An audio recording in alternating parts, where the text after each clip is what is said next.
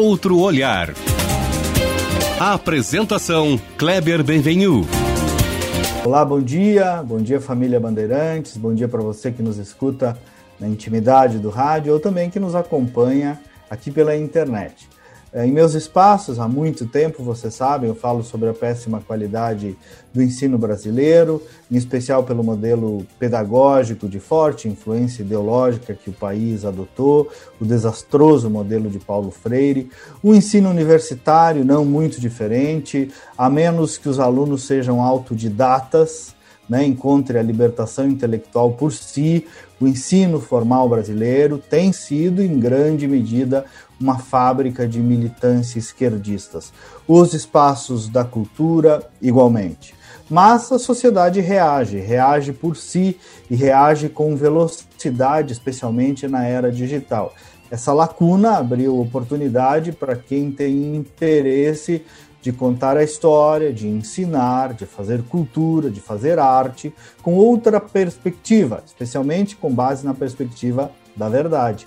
E desde 2016, uma empresa idealizada aqui em Porto Alegre, Brasil Paralelo, por meio de suas produções audiovisuais, narra a história do Brasil, da política brasileira uh, e de outros assuntos com esse compromisso, o compromisso da verdade. Produz conteúdo audiovisual com linguagem estética moderna, o que abriu um furo no casco, digamos assim, na formação da opinião pública brasileira, no caldo cultural do país, feito até então apenas sob um único ponto de vista. A startup cinematográfica foi arquitetada em meio a manifestos anti-governos, os protestos contra o PT, vem se destacando cada dia mais. Apenas no ano passado entregou mais de 25 produções, ela não tem uma militância anti ou partidária, mas surgiu daquele caldo cultural, daquele período histórico, entregou mais de 25 produções, eh, todas para acesso gratuito, alcançou mais de 10 milhões de pessoas. Hoje se tornou uma rede de circulação de ideias, de produção de conhecimento absolutamente inovadora, que forma opinião no país. Para vocês terem uma ideia, tem um documentário rodando aí falando sobre música. Música com um outro olhar sobre música chamado A Primeira Arte. Vale a pena. Recentemente sobre a Argentina, um especial de Natal com abordagem também absolutamente original, enfim. O outro olhar de hoje busca justamente analisar o outro olhar do Brasil paralelo, esse case, entender essa quebra de hegemonia que essa gurizada está promovendo. Eu sou o jornalista Kleber Benvenu e nos próximos 30 minutos eu converso com um dos sócios da Brasil Paralelo, Henrique Viana, ele tem 30 anos, juntamente com o Lucas Ferrugem e o Felipe Valerim, toca Brasil Paralelo. O Henrique, nascido em Porto Alegre, estudou engenharia elétrica, administração de empresas e agora está nessa jornada aí. Então, Henrique, primeiro, obrigado por estar aqui conosco, por aceitar o convite. Tudo bem contigo? Oi, Kleber. Tudo bem? Um prazer imenso estar aqui. Eu que agradeço o convite. Você é um, uma pessoa muito querida. A gente se conheceu já há um tempo e tivemos algumas oportunidades. É um prazer estar aqui. Legal. O Henrique, antes de entrar um pouquinho na, na, no Brasil Paralelo, eu queria entender um pouquinho a tua jornada intelectual, né?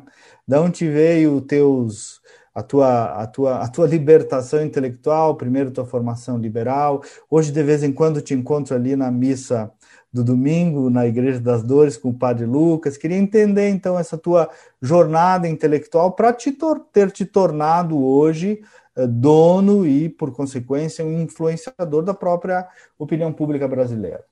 Legal, Kleber.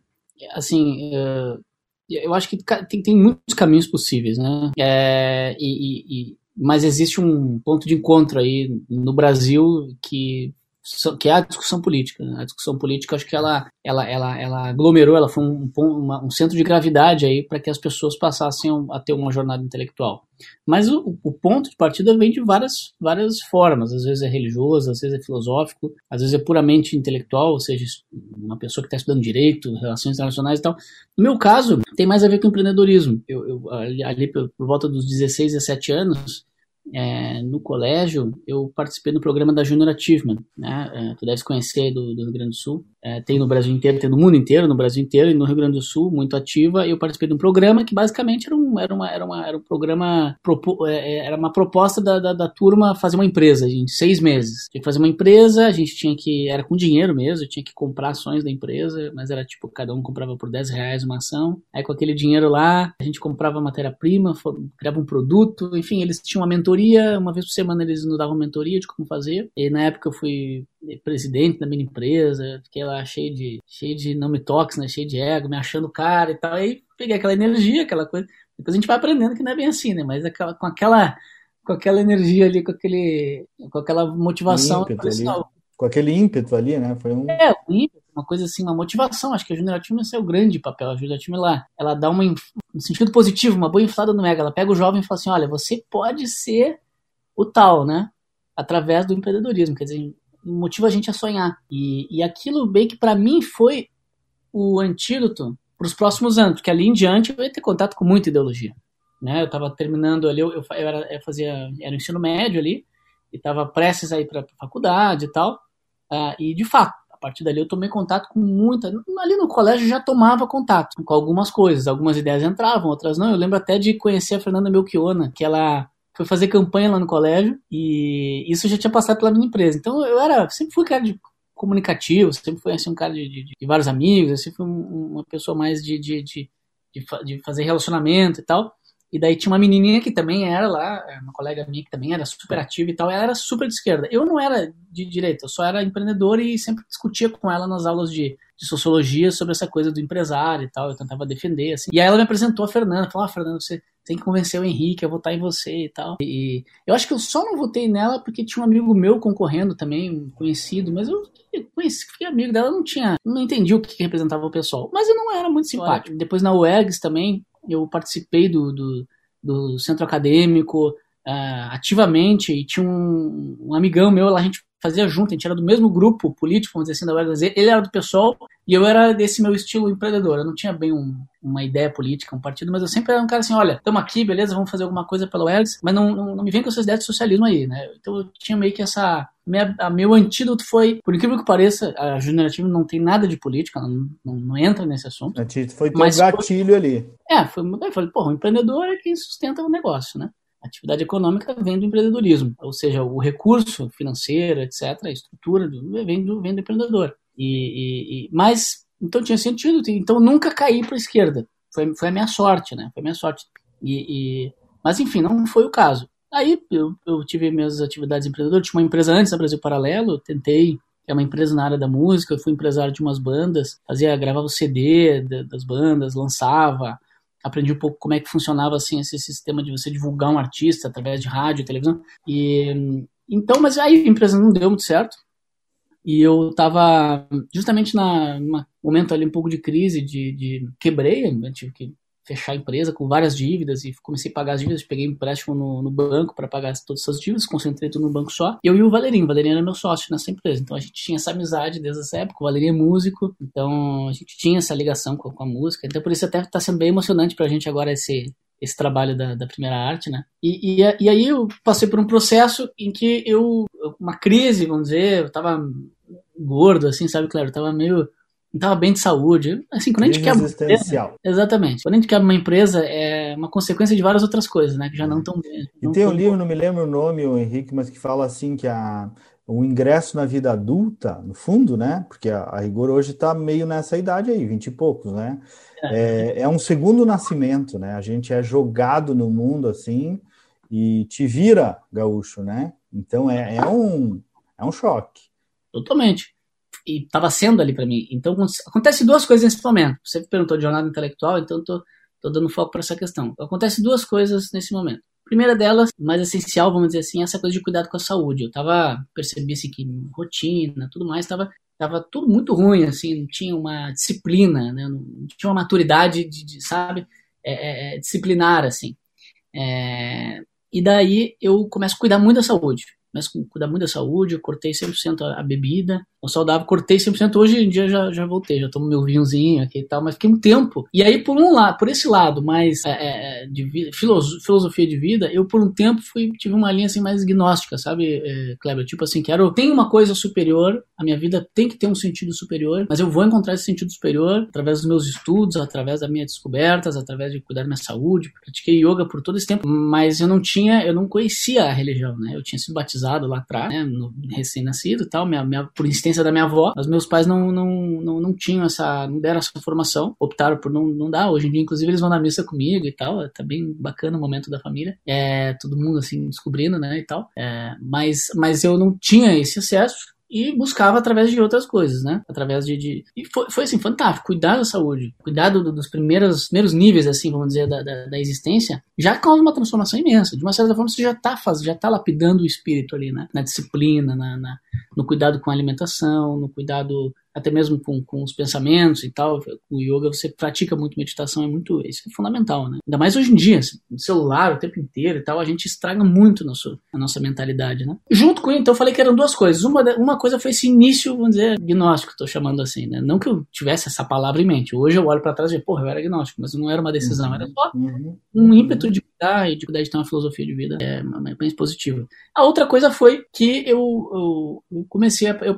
comecei a participar de um grupo de estudos na faculdade. Eu troquei de faculdade, fui para administração. Lá na administração já é uma outra fase, então meu foco já era mais mesmo uh, negócios e tal. Conheci uma galera muito boa lá e conheci e aí conheci o Marcel, né? O Van Hatten porque, porque nesse grupo de estudos tinha uma menina que na época ele tinha um, um namorava na época, não sei. É, mas ele tava lá, ele tinha voltado da Holanda e tal, e ela convidou ele. Então, a gente tava ali, tipo, eu tava assim, naquela época, já assisti alguma coisa de Olavo de Carvalho, timidamente, assim, já olhava uns vídeos dele, tá? com a eloquência dele, a forma de analisar as coisas sempre era, era interessante para algumas coisas, mas ainda não, não, não tinha entrado no COF, nada. E já, eu se eu não me engano, é, e eu já eu tinha tido uma aula com Hélio Beltrão na faculdade. Ele foi lá dar uma palestra e o coordenador do curso, na época, organizou uma aula magna. Então, tinha um overdose de, de Instituto Mises Brasil em um dia lá na SPM. Então, aquilo foi assim, né? Open mind, o negócio foi uma red pill sobre estruturas de controle, liberalismo. Foi um primeiro passo no liberalismo e ao mesmo tempo Olavo. Então, essas são as principais influências e tudo catalisou nesse grupo de estudos, que o Marcel participava. Ele vinha de, de dois irmãos, participava, era todo sábado, se eu não me engano. E, e aí o, o, o, Marcel começou, falou que ia concorrer. Disse, ah, vou concorrer com essas 10 que a gente estuda aqui. Aí todo mundo ficou meio assim, puxa, isso é uma coisa meio, meio impossível, né? Que isso prospere e tal. No entanto, a gente começava a ver aos pouquinhos aquilo, aquilo crescer, as pessoas falar daquilo, as pessoas de uma certa forma aglutinar em torno dessas ideias. E o Marcel também estava se mostrando ali já um bom, um bom político, né? um aglutinador, um bom articulador expressava muito bem, tinha conhecimento e tal. Então todo mundo olhou e falou assim: Poxa, vamos ajudar esse cara, né? Então a gente formou um grupo ali de voluntários ajudando o, Marcel. Ele também já tinha um, um traquejo político lá dos tempos dele de dois irmãos, ele já tinha sido vereador. Então ele era um cara assim que ele, ele, ele montou uma. Ele articulou bem o início, assim, né, de tudo, né? E a gente era essa turma de Porto Alegre que começou a ser voluntário e ajudar. E eu, como na época, como é que eu pagava minhas dívidas, né? Eu, eu arranjei um, um bom trabalho na, na, na Travel Plan, que era a, franquia da SB Tour na época aqui no Rio Grande do Sul. É a maior franquia da, da, da SB Tour, uma empresa muito próspera, né, do Diogo, que é um grande amigo meu até hoje. Ele me acolheu lá, me deu uma puta oportunidade, assumiu uma coisa até que era muito maior do que eu, que eu sabia fazer. Eu entrei gerente de marketing lá com 23 anos, tive, tive um monte de, de experiências assim, né é, é, de gestão de pessoas e tal. Ali foi muito, foi muito importante até para mim. Bati, na, bati na, no muro várias vezes e tal, mas ele me apoiou, cresci muito ali. Ali eu tava ganhando um dinheirinho já legal, conseguia pagar minhas contas, estudar na SPM e, e estudar política. E aí o Marcel começou, falou, cara, pô, tu, tu me ajuda bem aqui nessas coisas, tu é bom de comunicação, tal. Cara, tu tem que ser meu coordenador da minha campanha, né? Tu tem que ser coordenador da campanha, coordenador da campanha. E eu ficava meio resistindo, querendo ajudar, assim, sem me envolver diretamente. Fiquei um tempo ainda, assim, convencendo, convencendo o Marcelo que dava para como voluntário, ajudar e tal, até que todos juntos chegamos à conclusão, cara, não tem que fazer, ou eu entro para ajudar, tá faltando essa, essa... Eu acho que foi ali que nos conhecemos também, né, Henrique? Se bobear, foi por ali também, né? Eu acho que foi, cara. Tinha o Matheus Colombo, né, que ajudava. Isso, Pugina. Eu, era, eu fazia parte ali de um grupo de consultores que vocês montaram, Paulo Moura, Pugina e tal. Pugina. E aí acabei pela Critério já, minha empresa já estava aberta, fazendo a primeira organização de conteúdo do, da primeira eleição ainda do Marcel, Aqui, aqui até ele cita no livro dele, para minha alegria, aquela Somos Nós com uma voz, algo do gênero. Assim, Foi vocês que eu lembro disso, é, é, slogan, é, é, ali que a gente se conheceu, de fato. Ali ah, ô Henrique, deixa eu te perguntar, porque nós já fomos 18 minutos desse claro, evidentemente que ia render bastante é, isso contigo. É. Me bota o Brasil Paralelo, início dessa jornada agora da tua empresa, para os nossos ouvintes, que já devem conhecer, né? Mas para conhecer um pouco mais dessa criação e do estágio atual da empresa hoje, desse grau de qualidade, de acerto de mão também, como produto de comunicação que vocês conseguiram. Sim. Bom, beleza. Então já ficou claro aí pela, pelo pouco da história que eu contei que assim, Brasil Paralelo não é um projeto é, é, é, de, dos poderosos, não é um projeto, como já fomos acusados, inclusive, da KGB. não, é, os caras fizeram um dossiê, assim. Não é, realmente uma coisa que vem de baixo do zero, assim. A gente, nesse processo, Marcel deputado e tal, eu, eu fiquei ali, eu fiquei um tempo ali, ajudei ele e tal, mas não era minha ideia desde o início ficar no, no, no, no, governo, assim, eu sempre tive, até por essa linha empreendedora, eu sempre tive um asco de, de governo, eu combinei isso com o Marcel, foi super na boa, falei, cara, vou ficar meio de fora aqui, vou pensar alguma coisa, como é que eu posso fazer? Posso... Eu me apaixonei por aquilo, é, pela política, pelo que estava acontecendo no Brasil, queria fazer algo, só que não sabia bem o que, que era ainda. E a gente começa a fazer, é, a gente, quando eu digo assim, eu e mais uma turma que eu conheci nesse processo, voluntários, pessoal que ia pra rua, nas manifestações, pessoal que se me lembro, o Camozato, na época, era um dos voluntários desse grupo, super engajado. Uma turma ali, assim. Né? Aí tinha o Mena, que era também super engajado, um programador, que também tinha recém fechado uma empresa, estava num processo também de. É, é, que foi meu primeiro sócio na Brasil Paralelo, hoje ele não está mais. É, a gente tinha um grupinho ali, reunia tal, ficava discutindo, assistindo mais o Olavo, a gente começou a aprofundar daí o estudo, né? É, e principalmente essa parte de guerra política, que o Olavo analisa muito bem. E eu, eu noto, Henrique, quando a gente fala do Olavo, eu noto que a política, até, até por alguns clientes alguns assessorados, algumas pessoas que me consultam, não entendeu, por exemplo, o papel dele, né? não, não do lado estereótipo, que é o que a maioria conhece, mas na formação desse caldo cultural de pessoas como tu, como eu, como Marcel, que ficaram nesses anos, claro que tu é de uma outra geração, né, mais nova, mas enfim, mas que ficaram formando aí todo esse caldo cultural esse, esse tempo todo, né? Exatamente. Mas enfim, aí tu estava contando é, do. Não, exato, mas é essa, essa essa, é, o Olavo ele é um excelente professor, né? Isso que as pessoas têm que entender, independente de você gostar ou não da, da, da dele, sei lá, eu, tal, você tem que entender que ele é um, é um professor é, é, é, espetacular. Então ele, ele fomenta, de uma certa forma, uma, uma, uma, uma curiosidade, né? Uma articulação nos seus alunos que, é, que, é muito interessante. E a gente, naquela época, é, a gente deu uma hackeada, assim, no, no, na guerra política do Brasil, que ninguém fazia, mas da guerra política como um todo. Então você tem a política lá, dia a dia brasileiro, você tem as estruturas de poder, você tem a cultura, aí você tem os propagadores dessa cultura, os fomentadores dessa cultura. E a gente montou uma apresentação e começou a apresentar para aquela turma que estava ali. Tinha voluntários, médicos, jovens, estudantes, é, as tias do Zap, tinham empresários, caras mais articulados, empreendedores e tal. É, é, tinha muita gente capaz ali, muita gente interessante. A gente começou a fazer essas apresentações. É, era, um, era um resumo é, de guerra política Olavo de Carvalho e, e enfim, é, é, e a mensagem era, porque é época, época de manifestações do impeachment, né? É, pelo impeachment. A mensagem era, cara, o impeachment não é a solução e o vilão não é a Dilma. Né? Quer dizer, tudo é muito mais que isso, né? O impeachment isso. é uma parte da solução e a Dilma é uma das, das pessoas que a gente é, né? Que, fazem parte daquilo que a gente entende como problema. O negócio era maior, né? Até a gente dava o nome para essa apresentação de floresta que inspirou depois o nome do Instituto Floresta, né, que surgiu mais ou menos desse ímpeto de querer ajudar a sociedade e tal, desse, desse pessoal que participa, assistiam nessas palestras que a gente dava. E sempre ficava aquela coisa, vamos, vamos, vamos, vamos, vamos fazer mais, vamos fazer mais, vocês têm que levar essa mensagem para o Brasil inteiro e tal.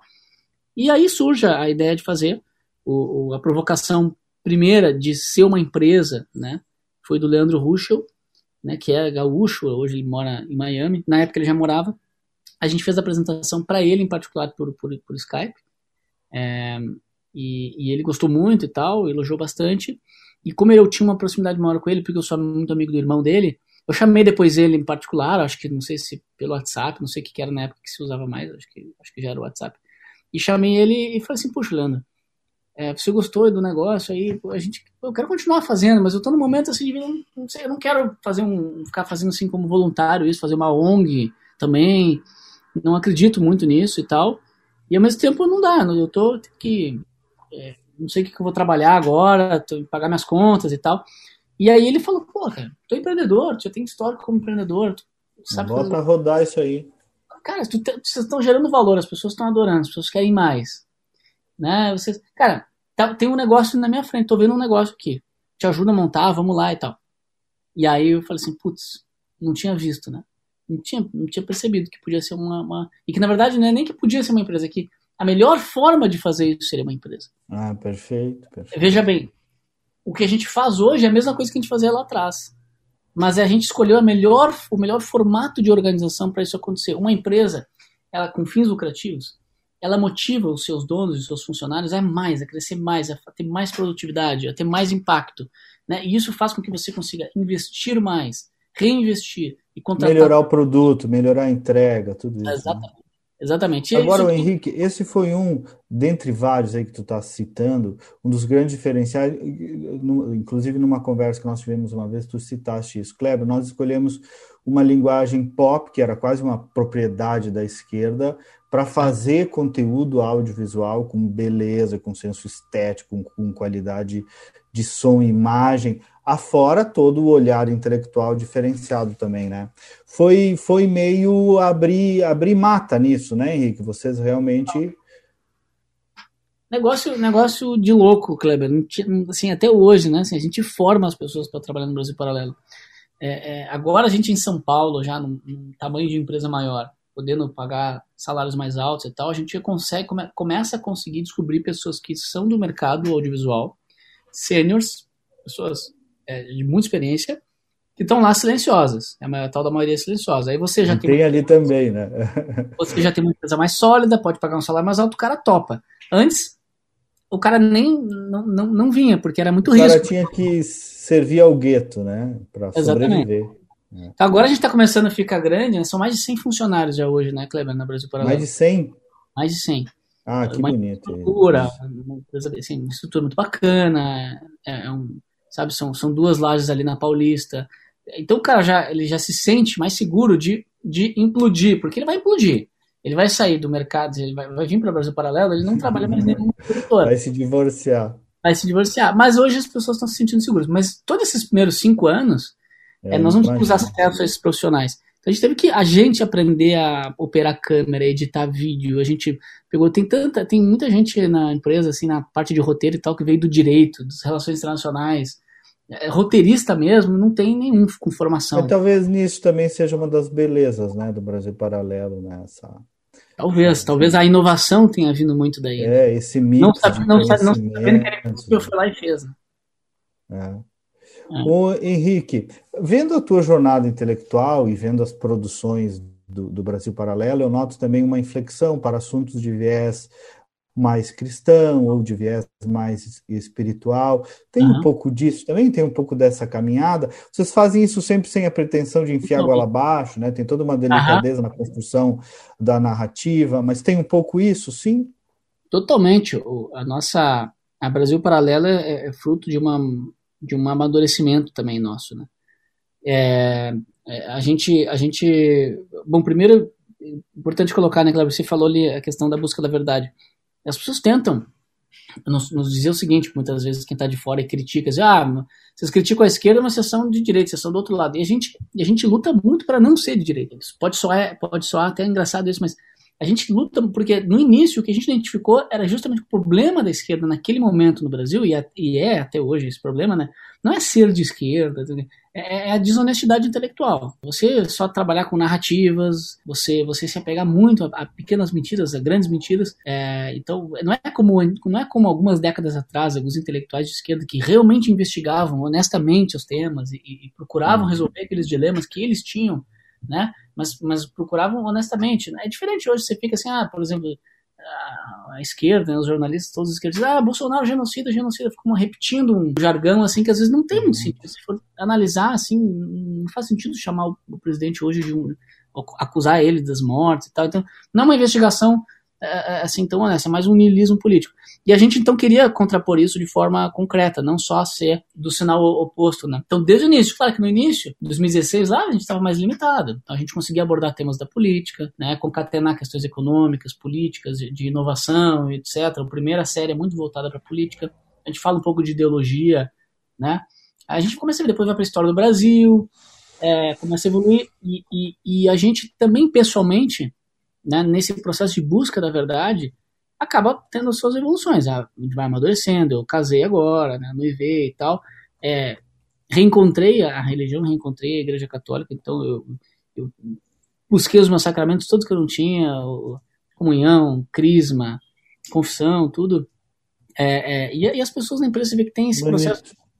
Que bonito isso. Muito, muito rico. Dentro, a, a Brasil Parada é muito livre lá dentro. Você tem católicos, protestantes, judeus, ateus. Não, não é uma empresa que impõe nada, não é nem no seu conteúdo, nenhum conteúdo da Brasil Parada, nem no documentário, ele vai ser impositivo, religioso ou ideológico, ele vai sempre é, é, dialogar, abrir a dialética, colocar fatos e tal, mesmo quando se trata, até na linguagem, quando se está falando de Jesus, nunca você vai ver num texto da Brasil Paralelo, no roteiro, o, o narrador falando Nosso Senhor Jesus Cristo. Não, isso é uma linguagem, isso é um jeito que o católico... Confessional, né? Claro. É, exato, exato.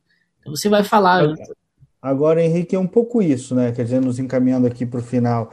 É, a busca pela verdade, necessariamente, quem faz esse exercício de maneira honesta e entregue, como tu estás dizendo, necessariamente vai cair pelo confronto entre a, o confronto, o desafio da busca do transcendente, né? Até o Olavo agora no, ele lançou aquele curso de ciência política, achei tão interessante, que ele lançou e tal, e permitiu, apresentou o curso, uma das aulas que eu vi lá, nem é aula, uma apresentação do curso. Ele permitiu perguntas. E aí um, um, um cara perguntou assim, professora, essas, esses mecanismos aqui de tentar antever a história, o senhor vai conseguir nos livrar, inclusive, aí de todos os o, o de, de, todas as ameaças que estão à nossa volta, no sentido existencial, não sei o quê. Ele disse: Olha, vou te ser sincero, não. Hum. Eu vou te ensinar muita coisa, mas que vai te dar esse caminho é só a busca do transcendente, a religião, de algum modo, seja qual for a tua, né? Então, ele ensina um monte de política, mas ele mostra lá na última linha que no final tem esse encontro, que é um pouco a jornada da, da nossa existência, né, Henrique? Exatamente. E isso reflete um pouco também as escolhas editoriais nossas. É, você Veja, a gente teve agora dezembro especial de Natal. A gente voltou um pouquinho e falou de Argentina, mas já voltou agora falou de música. Nós teremos aí para frente temas de, de, de, temas mais políticos como ambientalismo, ONGs e tudo mais, trataremos disso, é mais político, mas também trataremos, por exemplo, é, um tema muito interessante que é essa, essa dicotomia no Brasil entre, entre transcendentalismo e materialismo. Então você tem você, dependendo do psicólogo que você escolher para lhe tratar, dependendo do coaching, é, é, você pode ir para uma linha ou para outra. Mas as pessoas não sabem disso, as pessoas não têm a mínima ideia para onde que eles estão levando, e nem os Sim, próprios. são apenas conduzidas. São apenas conduzidas. Então são filosofias de, de, de, de autoajuda, filosofias de autoajuda, todas que estão aí. O brasileiro está buscando muito autoajuda. Muito. Hum. Porque ele se percebe fraco. Só que não está claro para as pessoas né, que esse tabuleiro funciona assim. Você tem transcendentalismo, você tem materialismo nessa busca por evolução. E a gente quer dar uma clareada nisso. A gente não tem, é, de fato, não tem lado nessa história. A gente vai entrevistar ótimas pessoas dos dois lados, pessoas incríveis, profissionais sérios e tudo mais. Claro que, como sempre, Brasil Paralelo vai ter algumas denúncias de charlatanismo, etc. e tal, normal. Então, assim, a gente vai procurar, a partir de agora, Kleber, mesclar os temas políticos com, com, com temas sociais, temas humanos, filosóficos. Porque não há Legal. como a gente evoluir politicamente sem evoluir né, filosoficamente, humanamente. Né? A cultura brasileira precisa, precisa desse passo. Né? Henrique, Deus abençoe então nessa jornada aí. Sigam firmes. Deus e o mercado também, que precisa vender, né? precisa circular ideia. Sucesso então, né? Bênçãos e sucesso aí na caminhada de vocês. Obrigado por estar aqui conosco nesse sábado, tá? E sucesso aí. Legal. Henrique Viana, do Brasil Paralelo. Minha admiração aí, desejo realmente de sucesso e bênção. E agradecer aí os nossos ouvintes. O programa é produzido pelo futuro jornalista João Vargas e sob a coordenação da Critério, resultado em opinião pública. Nós voltamos no próximo sábado com mais uma edição. Obrigado, bom final de semana e até lá.